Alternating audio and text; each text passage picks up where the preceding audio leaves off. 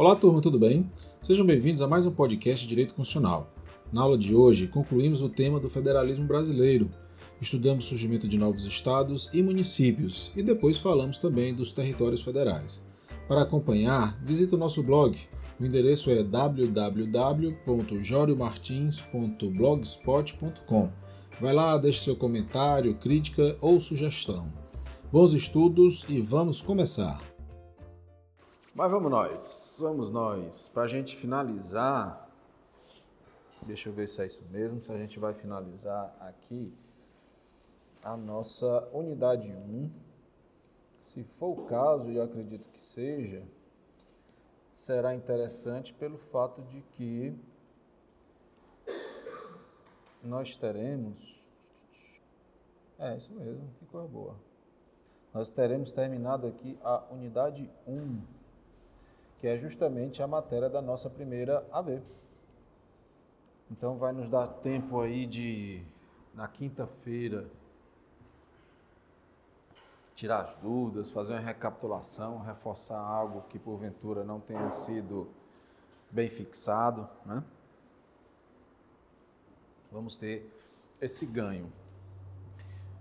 Meus caros, então vamos seguir com o nosso plano de ensino e falar a respeito do surgimento de novos entes federativos. Tá? O que, que significa falar de surgimento de novos entes federativos? Significa dizer que os integrantes da nossa República, a União, os estados, o Distrito Federal e os municípios, podem ganhar novas pessoas. Tá? Mas que tipo de pessoas vão poder surgir? Ou poder também, até mesmo, desaparecer? Estados e municípios. Tá? A União, pela sua própria natureza, como nós vimos, né, ela não pode deixar de existir dentro da federação. Então veja só, a nossa organização político-administrativa, que compreende a União, os estados, o DF e os municípios, ela vai permitir, ela, a Constituição vai permitir que e, e delinear como, como acontece o surgimento tanto de novos estados assim como de novos municípios. Vocês podem até me perguntar, tá bom, e os territórios federais? Será que eles entram, pessoal, nesse conceito de surgimento de novos entes? Lembram que nós trabalhamos aqui o conceito de território federal? Pergunta que eu lanço: território federal entra nesse conceito de novos entes federativos? O que, que vocês acham? Arrisquem, não tem problema nenhum. Sim? Alguém discorda? Se território federal está contido nesse conceito de novos entes federativos. Lembram do desenho que já fizemos aqui várias vezes? Constituição Federal, União, Estados, DF, Distrito Federal e municípios. Tem território federal aí? Não. Porque o território federal ele está aqui dentro, ó. Está dentro da União. Então, se nós fôssemos colocá-lo dentro dessa grade, ele estaria bem aqui. Porque ele não tem autonomia, ele não tem autonomia política e todas as suas demais consequências, autonomia estatutária, autonomia administrativa, autonomia tributária, autonomia financeira, autonomia de pessoal, autonomia legislativa, Tá? O território federal nada mais é do que um ente que pertence à federação. Como nós vimos aqui o parágrafo 2 Os territórios federais, parágrafo 2 do artigo 18, eles integram a União. Então eles fazem parte da União, eles estão contidos na União.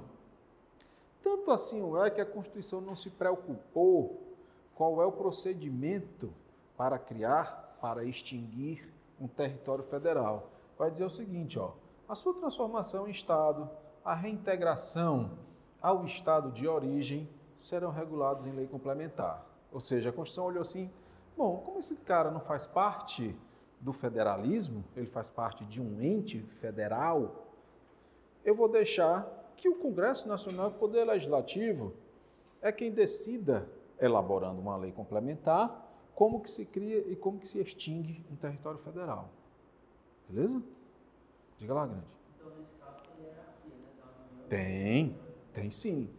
Tanto existe que o território federal é administrado por uma pessoa indicado pelo presidente da República.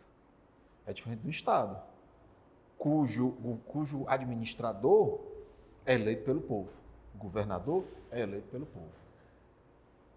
Agora, esse território federal aqui, pessoal, ele tem municípios.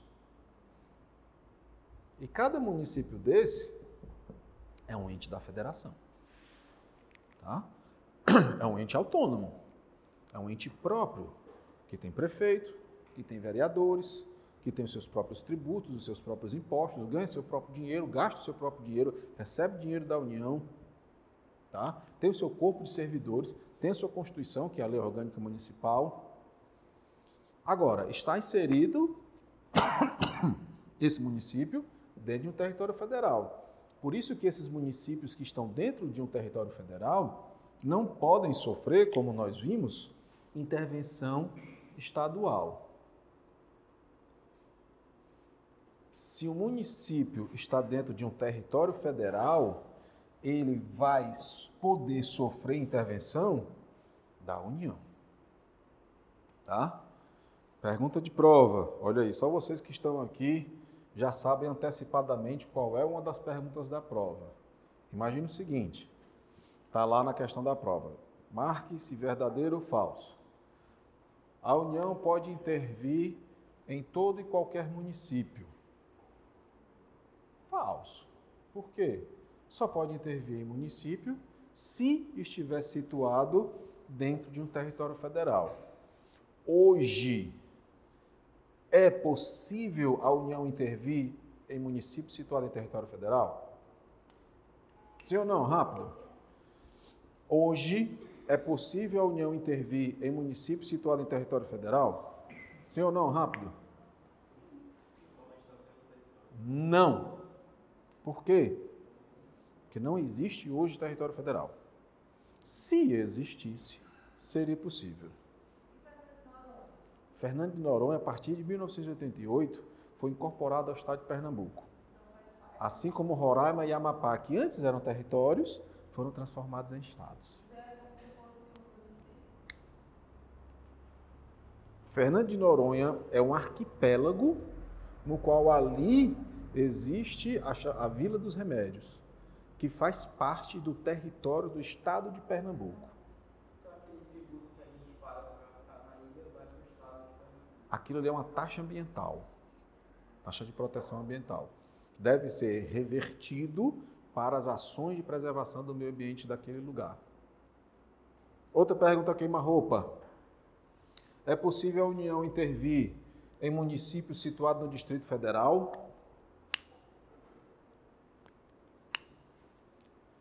É possível a União intervir em município situado no Distrito Federal? Não, por quê? Porque não existe município. E mais, artigo 25. A gente já tinha até trabalhado isso daqui, hein? 25, não, 25 é dos estados, 32. Lembra que falamos disso daqui quando trabalhamos o tema do Distrito Federal, que eu até disse que ele é uma figura híbrida, ele nem é estado, nem é município, mas possui a natureza dos dois. Falei até o porquê que se chama de Câmara Legislativa, até disse, olha, ali aproveitou Câmara de Câmara Municipal e Legislativa de Assembleia Legislativa, estão lembrados? E olha só o que que o capítulo do 32 diz. O Distrito Federal vedada sua divisão em municípios. Pessoal, isso daí, aqui e acolá, cai nos exames. Tá? Aqui e acolá cai nos exames. E muitas vezes a gente tem a noção, ah, mas espera aí, uma vez eu fui a Brasília, e lá em Brasília, que está situada no, no Distrito Federal, ela tem a Candangolândia, tem a Taguatinga, tem as chamadas cidades satélites. Tá bom, essas cidades satélites não são municípios, são regiões administrativas lá do Distrito Federal. Tanto que não tem prefeito na Candangolândia, não tem prefeito no Guará, não tem Câmara Municipal nesses lugares. A única coisa que tem no Distrito Federal, que é responsável pela administração de todo aquele território, é governador do DF e, claro, dentro da perspectiva política, e a Câmara Legislativa. Né? Digo dentro da perspectiva política porque existe o Poder Judiciário de lá também. Existe o Tribunal de Justiça do Distrito Federal e Territórios. Tá? Tudo bem? Então, turma, é o seguinte: é possível, é, a Constituição já prevê, a criação de novos estados e a criação de novos municípios. E é bem simples, é bem tranquilo isso daí. Eu acho que, acho que talvez, acho que é a última matéria que a gente vai ver aqui. O que, que é criação de estado e de município? A Constituição estabelece uma série de etapas para que estados e municípios surjam. Eles podem surgir de diversas formas. Vejamos aqui o que, que o artigo 18, parágrafo 3 e parágrafo 4 nos reserva. É interessante, vocês irão perceber, que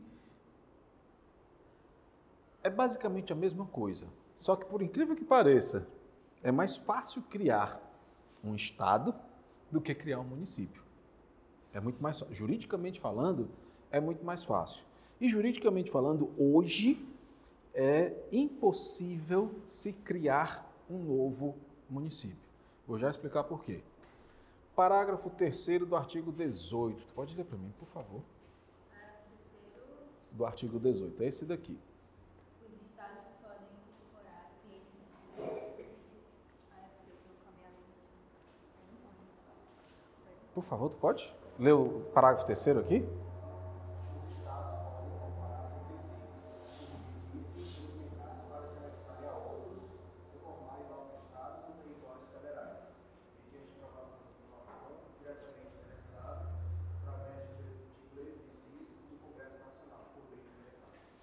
Olha, é fácil isso daqui. São pouquíssimas etapas. Os estados podem incorporar-se entre si, vamos já ver o que é incorporação, subdivisão, desmembramento.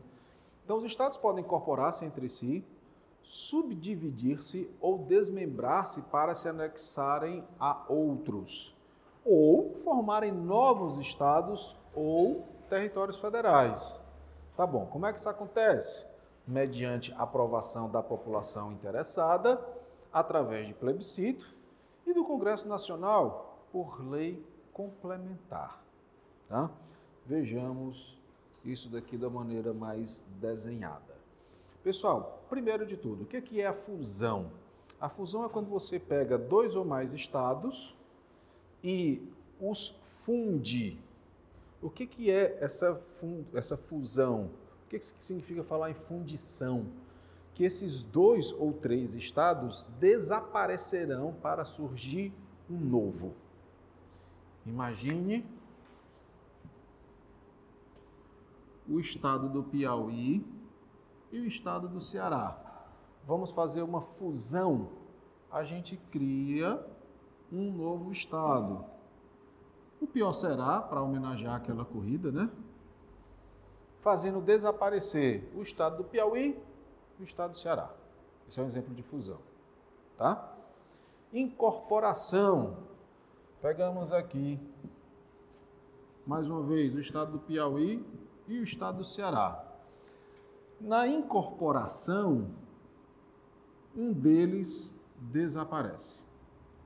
Nesse caso, nesse exemplo aqui, o estado do Piauí desaparece porque o seu território foi incorporado ao estado do Ceará. Tá bom? Diga lá, grande. Não. A Constituição não impôs. Mas olha, eu vou lhe dizer uma coisa.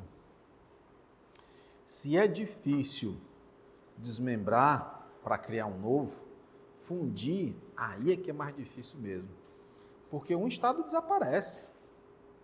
Você vai ter um governador a menos, você vai ter uma assembleia a menos, você vai ter uma diminuição, digamos, digamos assim.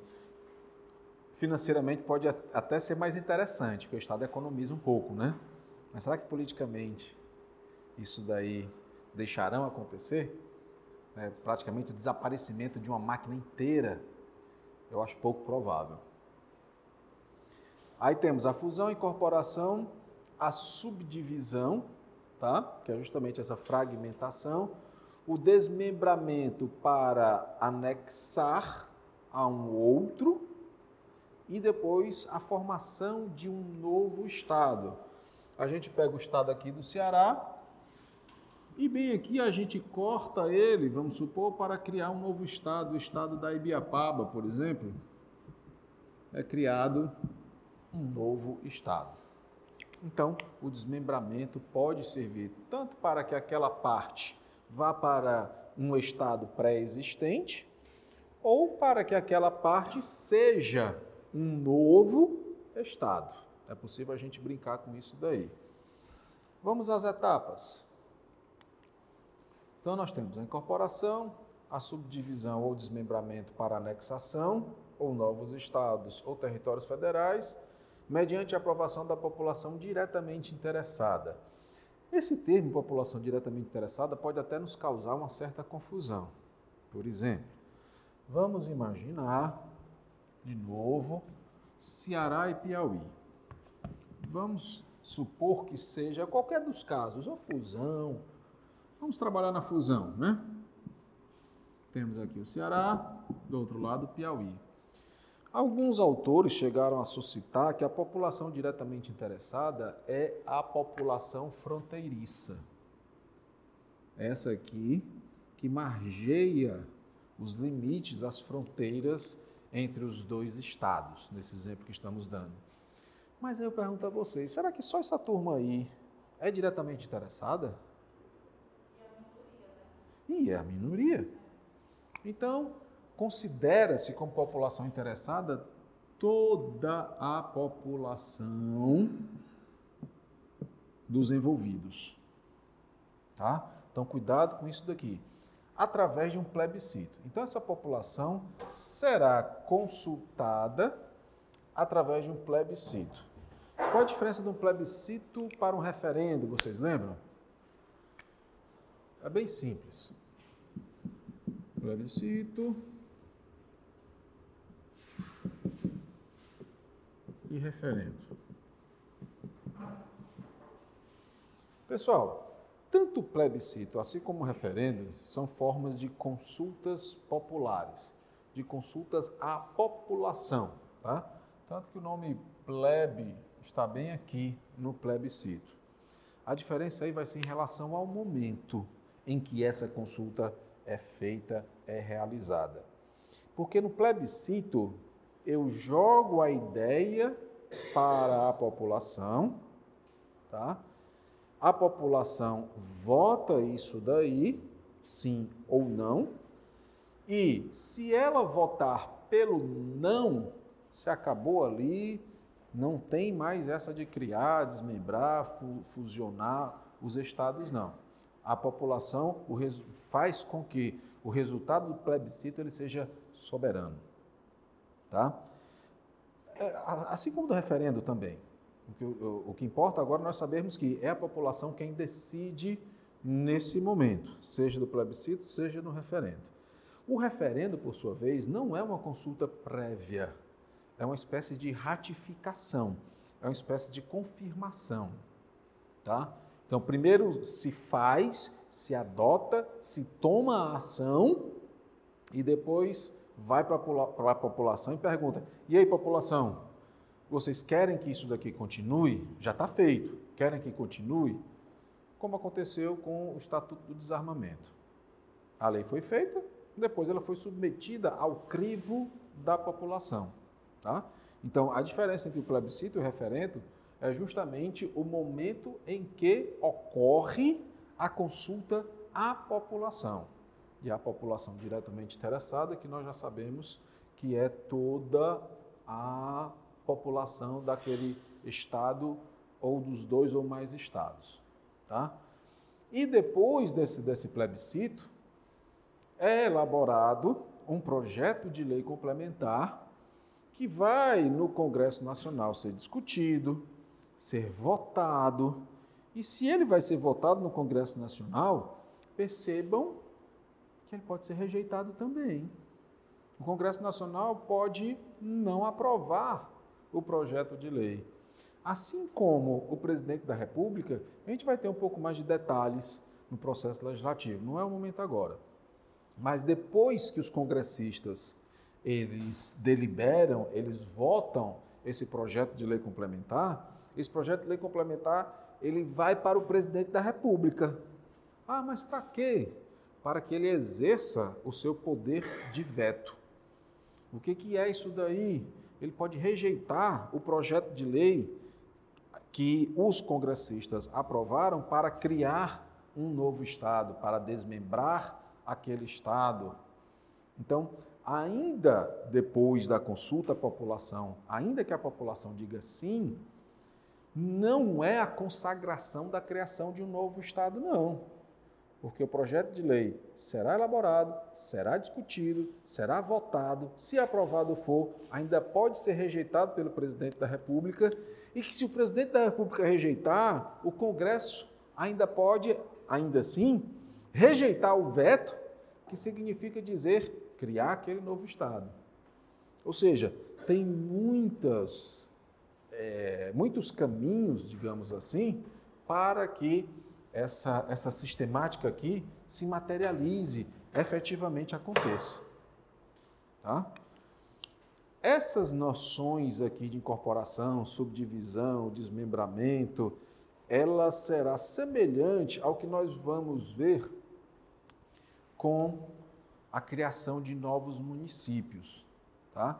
Só que na criação de novos municípios, nós veremos que existe algumas exigências a mais. Eu não sei se dá para vocês enxergarem com um pouco mais de clareza, mas eu fiz um fluxograma bem rápido a respeito dessas etapas aí. Após a consulta à população que votou pelo sim, pela criação de um novo Estado, né, pela, pelo desmembramento ou pela fusão. Um projeto de lei complementar tá? que se for votado pelo não, arquiva aquela proposta. No entanto, se o projeto de lei complementar for pelo sim, aí nós vamos ter a consulta popular. Essa consulta popular, pessoal, será organizada pelo Tribunal Superior Eleitoral, que naqueles estados será realizado, claro, pelo TRE. O TRE vai aplicar as, a, a instalação das urnas, vai organizar as eleições, os eleitores vão lá, tá? E eles vão ter apenas duas opções, o sim ou não. Se votarem pelo sim, aí a criação daquele novo estado vai para o arquivo. Perdão, se for pelo não, a criação daquele novo estado vai para o arquivo. Se for pelo sim, o Congresso Nacional agora vai também apreciar.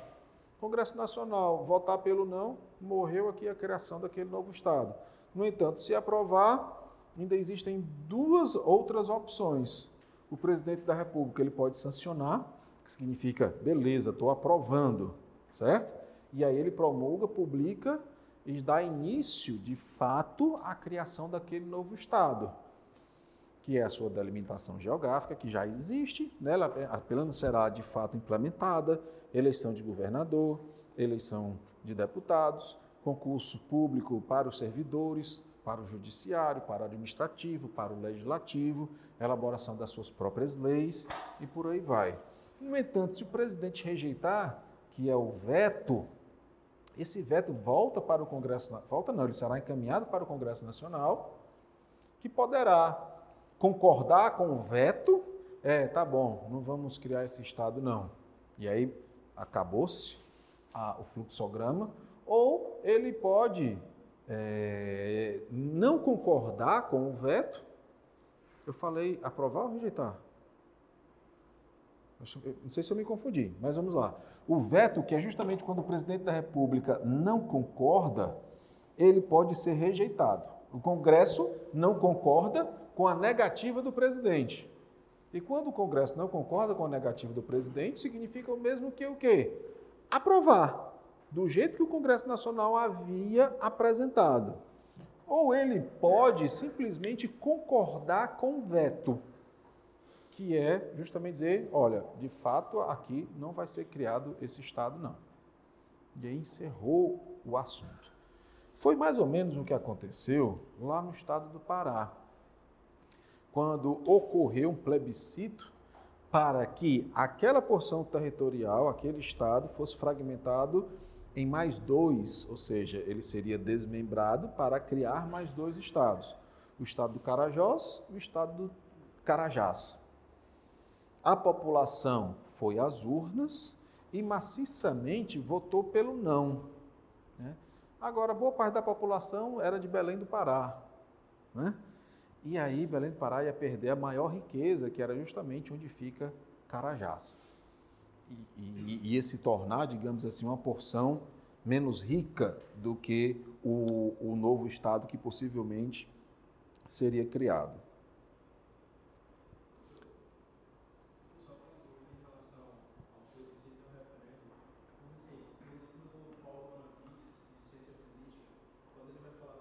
Que é um excelente livro do Paulo Bonavides. Você estuda por ele?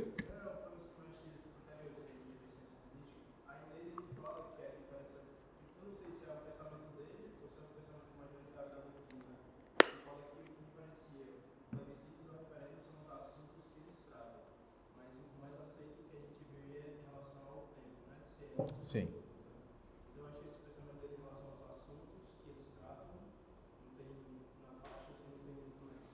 Olha, é, eu, eu, me custa um pouco, digamos assim, a, a, concordar com isso daí, tá?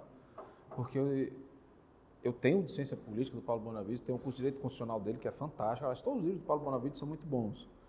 A, até às vezes a turma eh, não acha muito bom porque ele densifica, né? Ele desce muito a detalhes, desce muito a minúcias. E é isso o que torna um excelente autor, né? Porque a gente vai ter um embasamento muito melhor. Agora, será que não está faltando alguma coisa aí? Porque é, o referendo, de fato, não, não é um assunto. Eu posso colocar qualquer assunto no referendo, posso colocar qualquer assunto no plebiscito. Eu digo isso não apenas por, pelo fato de estarmos tratando aqui a questão de novos estados ou de novos municípios. A gente pode fazer um plebiscito para criar uma lei, por exemplo. Tá? Ah, o, o Congresso Nacional pode convocar audiências públicas né, e dizer, olha, vamos voltar aqui, vocês gostariam que a gente fizesse uma lei nesse sentido? O que não significa que eles vão fazer, mas é um plebiscito.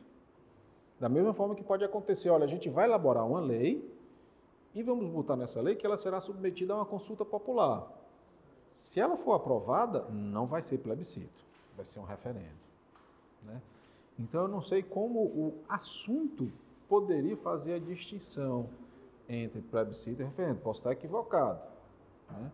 Mas eu não vejo o porquê disso daí ser a razão é, para fazer essa, essa distinção.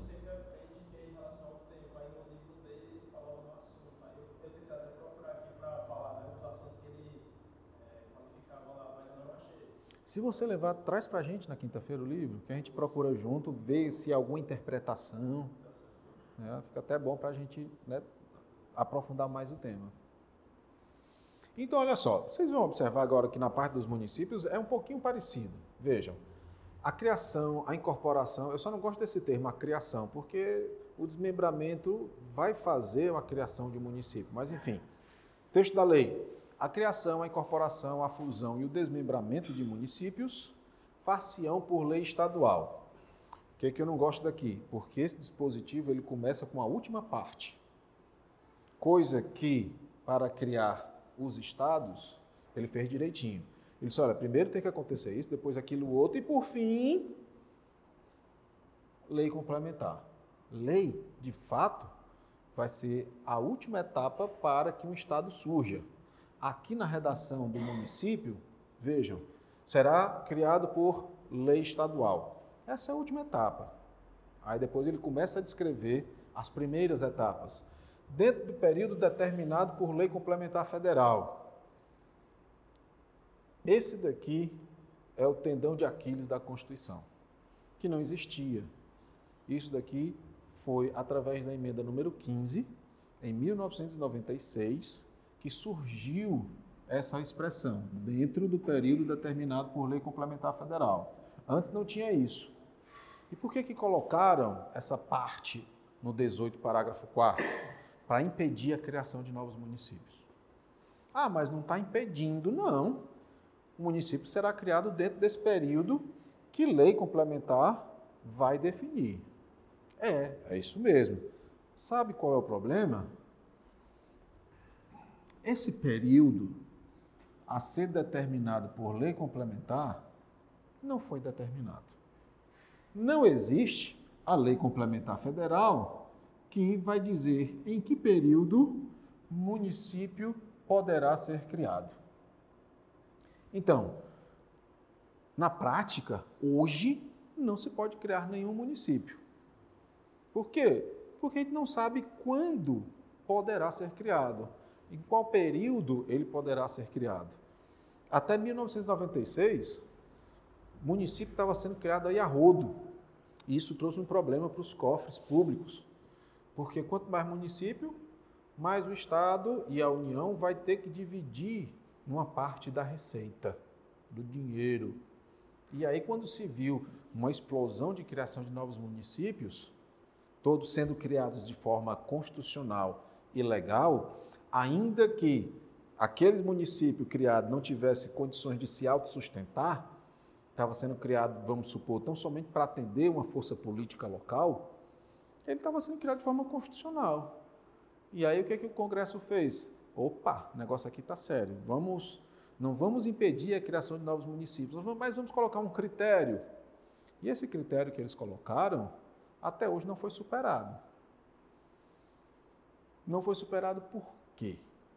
Ele não foi superado primeiro porque não existia vontade política.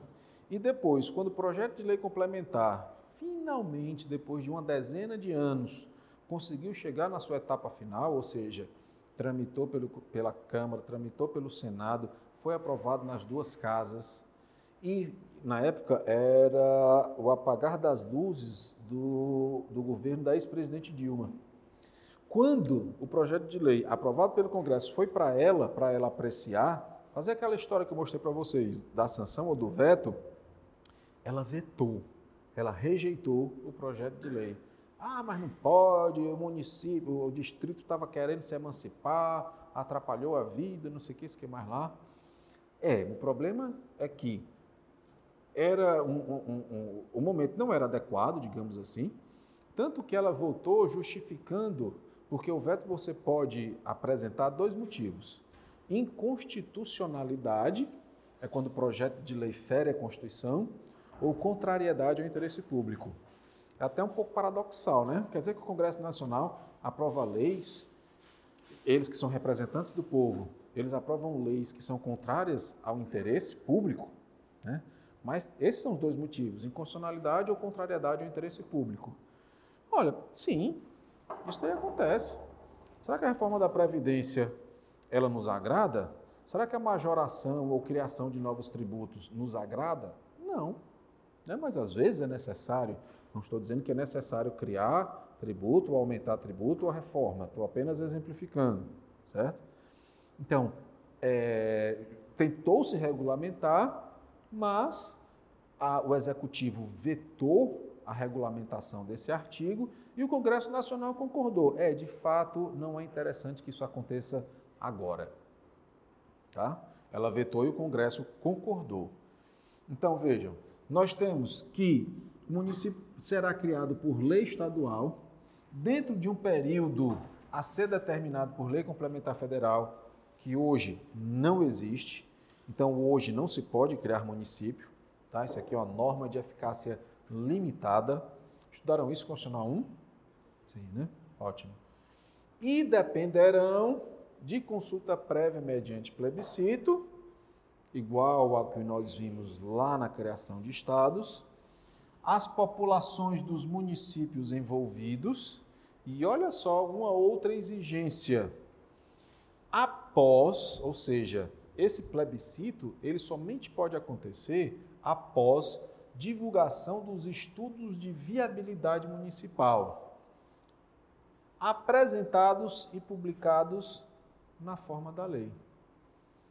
Então, está pedindo ainda uma outra lei que diga o que é estudo de viabilidade municipal, quais são os critérios para se estudar a viabilidade, o que define ser viável ou não, segundo os critérios que uma lei ainda vai dizer.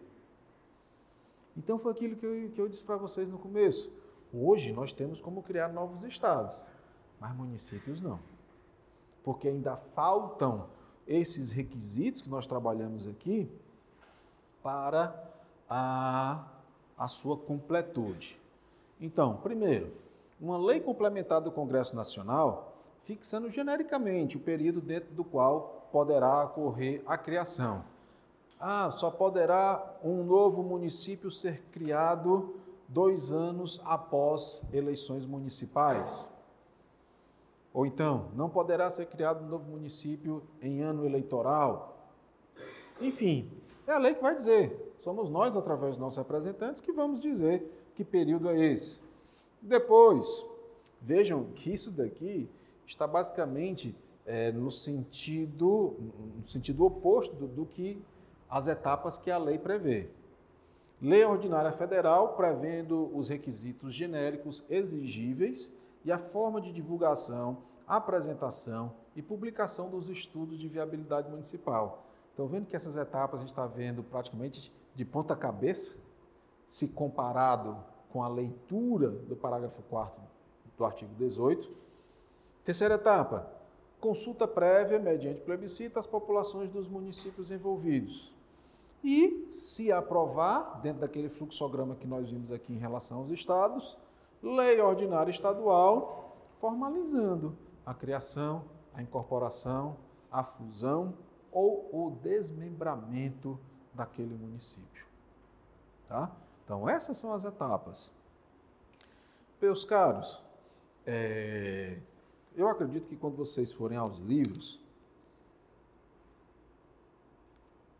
vocês observarão exemplos de municípios que foram criados após a emenda número 15 de 96, que é essa que eu falei que trouxe esses requisitos que até hoje não foram superados, não foram completados. Esses municípios eles foram criados de forma totalmente inconstitucional, totalmente mesmo, mas isso daí trouxe uma, uma dificuldade muito grande para o Congresso Nacional. O grande exemplo utilizado é um município na Bahia chamado Luiz Eduardo Magalhães. O Supremo Tribunal Federal levou aproximadamente uma década para apreciar a, arguição de inconstitucionalidade de criação do município de Luiz Eduardo Magalhães. Então imagine o seguinte: vamos imaginar que vocês são juízes do Supremo. Vocês estão lá e recebem uma petição no qual é arguído o seguinte: esse município tem que deixar de existir. Deixar de existir não é ser riscado do mapa, não. É que, vamos imaginar, nós temos aqui o território do município A, que esse território foi desmembrado e criou o município B. A petição diz o seguinte: ó, esse município B, ele foi criado de forma inconstitucional. Se ele foi criado de forma inconstitucional, ele não deve existir no mundo jurídico. Então, Supremo reconheça isso, que ele ofende a Constituição e o faça desaparecer. Se eu, Supremo, aceitar, o que significa dizer? Que esse município B desaparece e o A volta a ser como era antes. Não é que as pessoas vão evaporar da noite para o dia, não. Os prédios vão desaparecer da noite para o dia, não. Não se trata disso. Tá? Mas que aquele espaço volta a ser, volta a pertencer ao município mãe. Mas vamos imaginar o seguinte: foi criado, de forma inconstitucional, mas foi criado. Surgiu esse município B. Esse município B elegeu prefeito, elegeu vereadores, foram nomeados servidores concursados, foram criadas leis, nasceram pessoas, morreram pessoas, pessoas pagaram impostos para o município, tá? E o que, que vai acontecer com todas essas situações fáticas e com todas essas situações jurídicas se eu, Supremo Tribunal Federal, fazer desaparecer esse município? Porque olha só, se o município é inconstitucional, o prefeito que foi eleito foi eleito para o município que não devia existir. A Câmara de Vereadores, que foi eleita para o município constitucional, elaborou leis para o município inconstitucional. Então, será que aquela lei deveria também existir? Mas vejam o verbo que eu estou utilizando: dever. Nós temos no direito o mundo do dever ser e o mundo do ser. Nessa discussão teórica, será que o dever ser tem espaço? Não, não tem. É uma, é uma realidade. E o Poder Judiciário não pode fechar os olhos para essa realidade. A realidade do ser. Daquilo já está funcionando há vários anos. E o Supremo só agora botou a mão em cima para julgar. Aí o que, é que o Supremo fez? Julgou inconstitucional. Ele disse: não, é inconstitucional sim. No entanto, se eu disser, se eu disser não, já estou dizendo que é inconstitucional. No entanto, se eu determinar que tudo volte a ser como era antes, essa determinação não vai produzir efeito prático algum.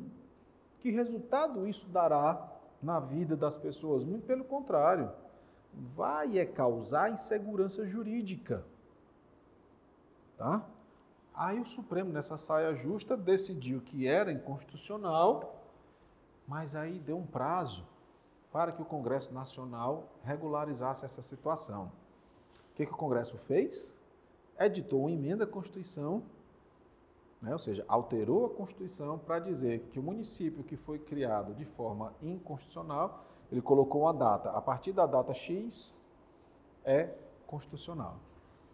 Então, o Congresso constitucionalizou uma inconstitucionalidade. E ele fez isso por quê? Porque não tinha outra opção. Ou qual era a outra opção? Fazer desaparecer tudo que já existe. Então, da noite para o dia, aquela população que tinha prefeito, vereador, que eles já conheciam, que votaram, simplesmente seriam agora vinculados ao antigo município mãe.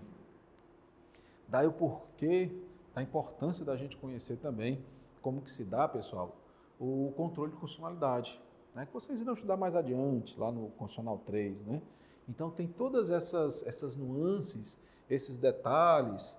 Não é apenas nós olharmos para a Constituição e fazer um comparativo. É ou não constitucional? Isso aí é muito frio, você olhar só para o papel. Mas e a realidade?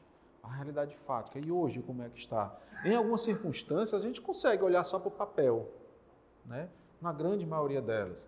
Mas em outras em que há esse envolvimento todo, fica mais complexo, mais difícil. E os territórios federais? Nós vimos no começo da nossa discussão aqui que os territórios não fazem parte da federação, eles fazem parte de quem? Da União, né? E nós vimos lá no artigo 18, parágrafo 2, mais uma vez, que eles integram a União e a sua criação, transformação em Estado ou reintegração ao Estado de origem serão regulados em lei complementar, que é a lei complementar número 20 de 74. Vejam que ela é anterior à Constituição de 88, mas ela foi recepcionada. O que é recepcionada, hein, gente? Ela foi aproveitada, né? ela foi recebida, ela foi admitida pela Constituição.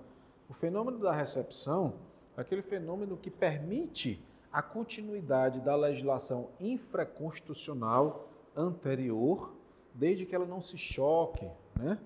desde que não haja conflito com o novo texto constitucional. É irrelevante a formalidade, só interessa a materialidade, o conteúdo da lei. tá?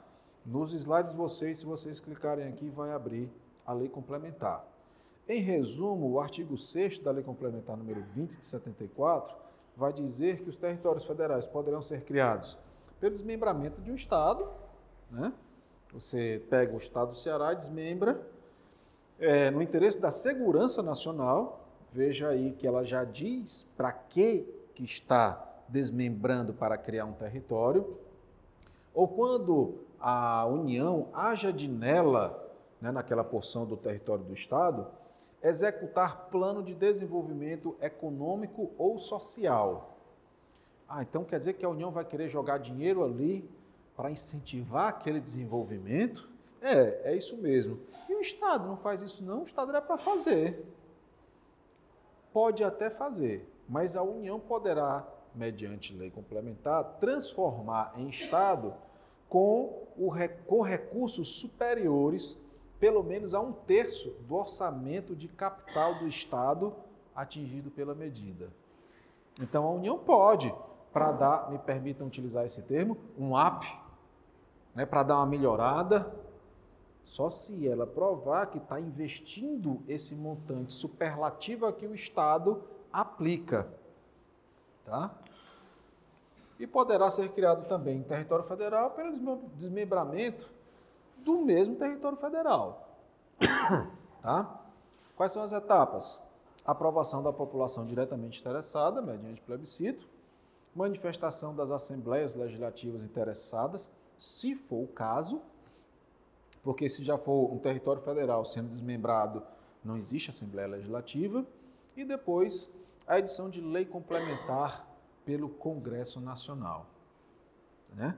Bem mais simples do que o que nós vimos aqui em relação à criação de estados e em relação à criação de municípios. Diga lá.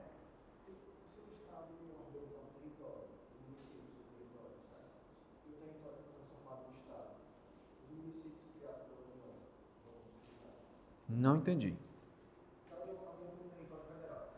Peraí, deixa eu, deixa eu ir desenhando aqui. Que é para além de mim, os demais colegas também entenderem. Nós temos aqui. Isso aqui é um território federal, né? Ou seja, não tem autonomia, é isso? Certo. O que, é que, tem, que, é que tem esse território federal? Esse território possui municípios. Ah, Veja só, dizer que um município organizado pela União é um pouco difícil de sustentar. Por quê? Porque o município ele é autônomo. A União não cria municípios. A Constituição autoriza a criação de um município pelo desmembramento de outro, por exemplo, ou pela fusão. Imagine que aqui seja Fortaleza e aqui Calcaia.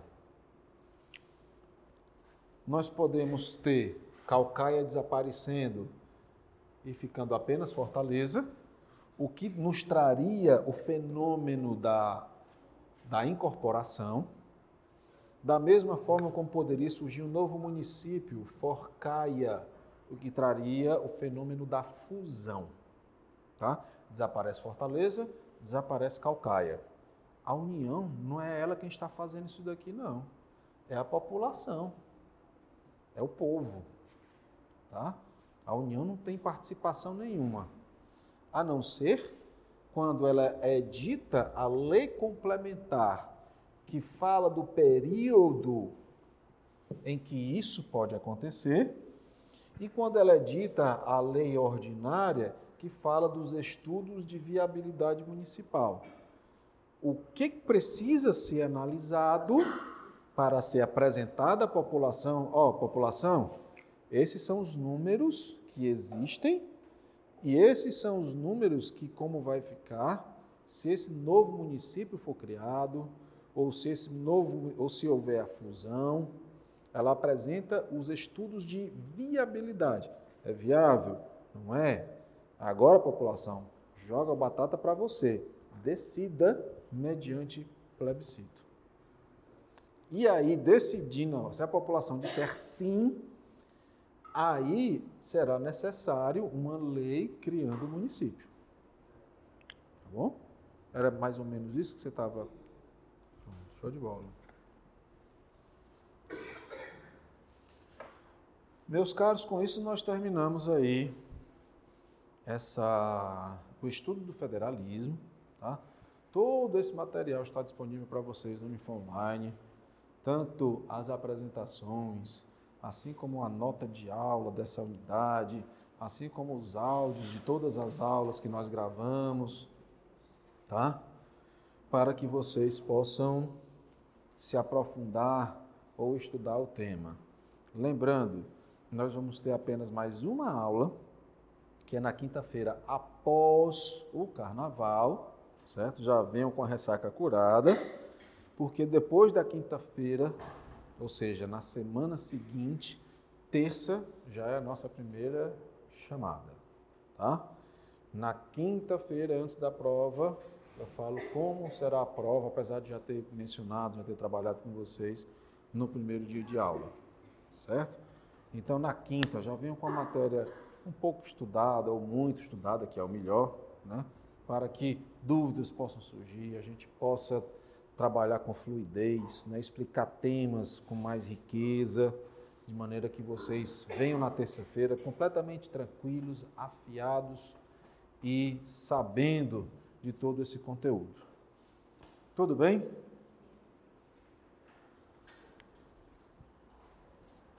Você pode até estar lá no meio da folia Aí você pega o celular, diz, ô oh, rapaz, enquanto entre um trio elétrico e outro, você vou assistir aqui o blog, o podcast, ó, de constitucional. Se fizerem isso, me avisem. Eu duvido muito, né? Mas vai que.